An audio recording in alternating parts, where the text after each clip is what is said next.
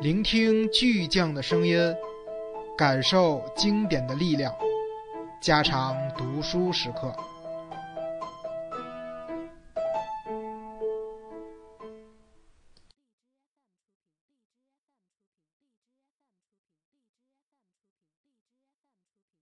特蕾莎坐在浴缸边沿，视线无法从垂死的乌鸦身上移开。从乌鸦的孤单中，他看到了自己命运的影子，反复对自己说：“除了托马斯，我在这个世界上别无他人。”与工程师的小插曲是否已经让他明白，风流韵事与爱情毫不相干？是否明白风流之轻松了无重负？如今他是不是比较心静了？根本不是。一个画面纠缠着他，他刚刚从厕所出来。他的身体立在门厅里，一丝不挂，被抛弃在那儿。他的灵魂受了惊吓，在身体深处颤抖。这一刻，只要那个男人在房间里头朝他的灵魂说一句话，他就会放声大哭，扑进他的怀里。他想象着托马斯的一个女友处于他的位置，站在厕所前的门厅里，而托马斯处于工程师的位置，待在房间里。他只要对那年轻女子说一个字。仅仅一个字，那女人就会哭泣着抱住他。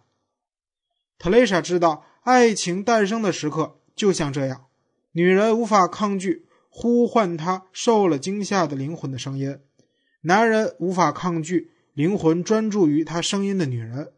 在爱情的陷阱面前，托马斯从来不是安全的，特蕾莎只能每时每刻为他担惊受怕。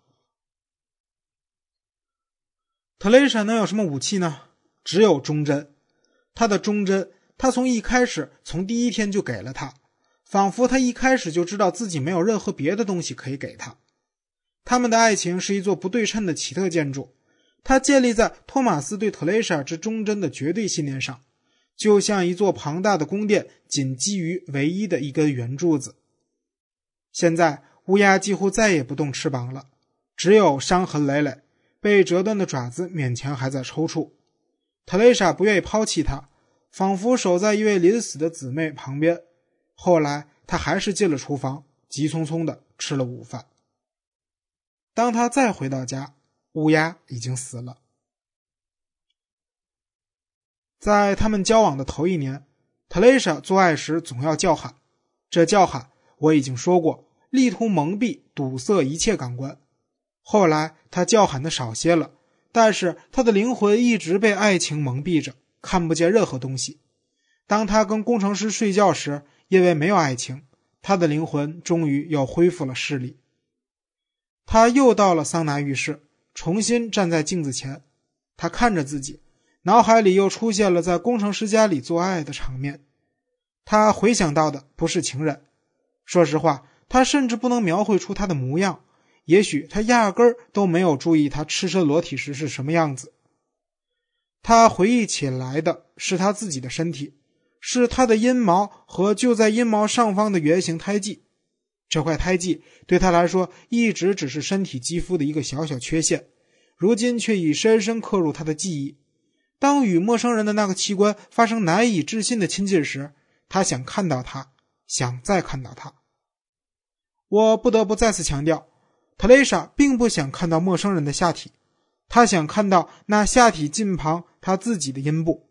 她不喜欢别人的身体，她喜欢自己的身体，喜欢自己的身体突然被暴露在外，越贴近越陌生，就越兴奋的身体。她看着自己淋浴后布满了细小水珠的身体，想着工程师哪一天会到酒吧来，她渴望他来，渴望他来邀请她，她无比渴望。一天又一天来临，他害怕看到工程师出现在吧台上，害怕自己没有力量说不。可随着日子一天天过去，渐渐的从害怕看到他发展成害怕他不来。一个月过去了，工程师丝毫不见踪影。对特蕾莎来说，这是无法解释的。失望的心情被不安取代。他为什么没有来？他应付着顾客，小秃头又来了。他有天晚上。曾告他卖酒给未成年人，他正在亮着大嗓门讲一个下流故事。这个故事他在外甥侍候过的那些酒鬼嘴里已经听过千百遍。他又一次感到被母亲的世界所困扰，于是非常粗暴地打断了他。小秃头气急败坏：“你没有权利命令我，我们让你在这个酒吧工作，你要知足。”我们，我们是谁？就是我们。他说着，又要了杯伏特加。记住，我不会任你羞辱的。说着，他用手指着特蕾莎戴了好几串廉价珍珠项链的脖子，嚷道：“你的珍珠项链是从哪儿来的？肯定不是你那个擦窗户的丈夫送给你的。他挣的那点钱根本没法给你买珍珠项链，是客人送你的吧？用什么换的？嗯？闭嘴！马上给我闭嘴！”特蕾莎叫道。小秃头企图一把抓住项链。记住，我们这儿禁止卖淫。卡列宁嗖的站起来，将前爪往吧台一搭，叫了起来：“他是个警察。”大使说：“要是个警察，他应该更隐蔽些。”特蕾莎说：“一个不保密的秘密警察顶什么用？”大使盘腿坐在沙发上。就像瑜伽课上教过的那副架势，墙壁上，肯尼迪在微笑着，仿佛在对他的话给予一种认可。特蕾莎太太，大使用一种慈父般的口吻说：“警察有多项职责，第一是传统的职责，他们监听人们说些什么，然后报告给上司；第二是威慑的职责，他们要让我们明白我们时刻被他们所控制，他们要我们害怕。”那个秃头就想这样。第三项职责是制造能加罪于我们的情形。如今要是控告我们阴谋颠覆国家，他们已无利可图，因为这样做只会为我们引来更多的同情。他们更想达到的是设法在我们的兜里搜到大麻，或是证明我们强奸了一个十二岁的小女孩。要找到一个小女孩来作证，他们总是有法子的。特蕾莎突然想到了工程师，他一直都没有再来，该如何解释呢？大使继续说道：“他们必须给人设陷阱，以便控制他们为自己服务，利用他们再给别人设陷阱。如此一来，渐渐的就将整个民族变成一个告密者的庞大组织。”特蕾莎心里只琢磨着一件事。工程师肯定是警察派到他身边来的，还有那个跑到对面小酒馆喝得醉醺醺，然后又回来向他表白的奇怪男孩，又是什么人？就是因为那个男孩，警察才找他的茬，才有工程师出来为他抱不平。他们三个合伙演了一场精心准备好的戏。那个男人对他表示同情，任务就是引诱他。他怎么没有想到呢？那住宅一直有点什么不对劲儿。仿佛不像那家伙住的地方。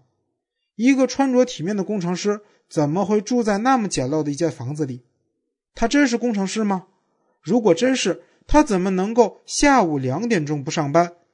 难以想象，一个工程师竟然读俄狄浦斯。不，那不是一个工程师的书架，倒像是一个穷困潦倒的知识分子的住所。如今把他投进监狱，这房子给没收了。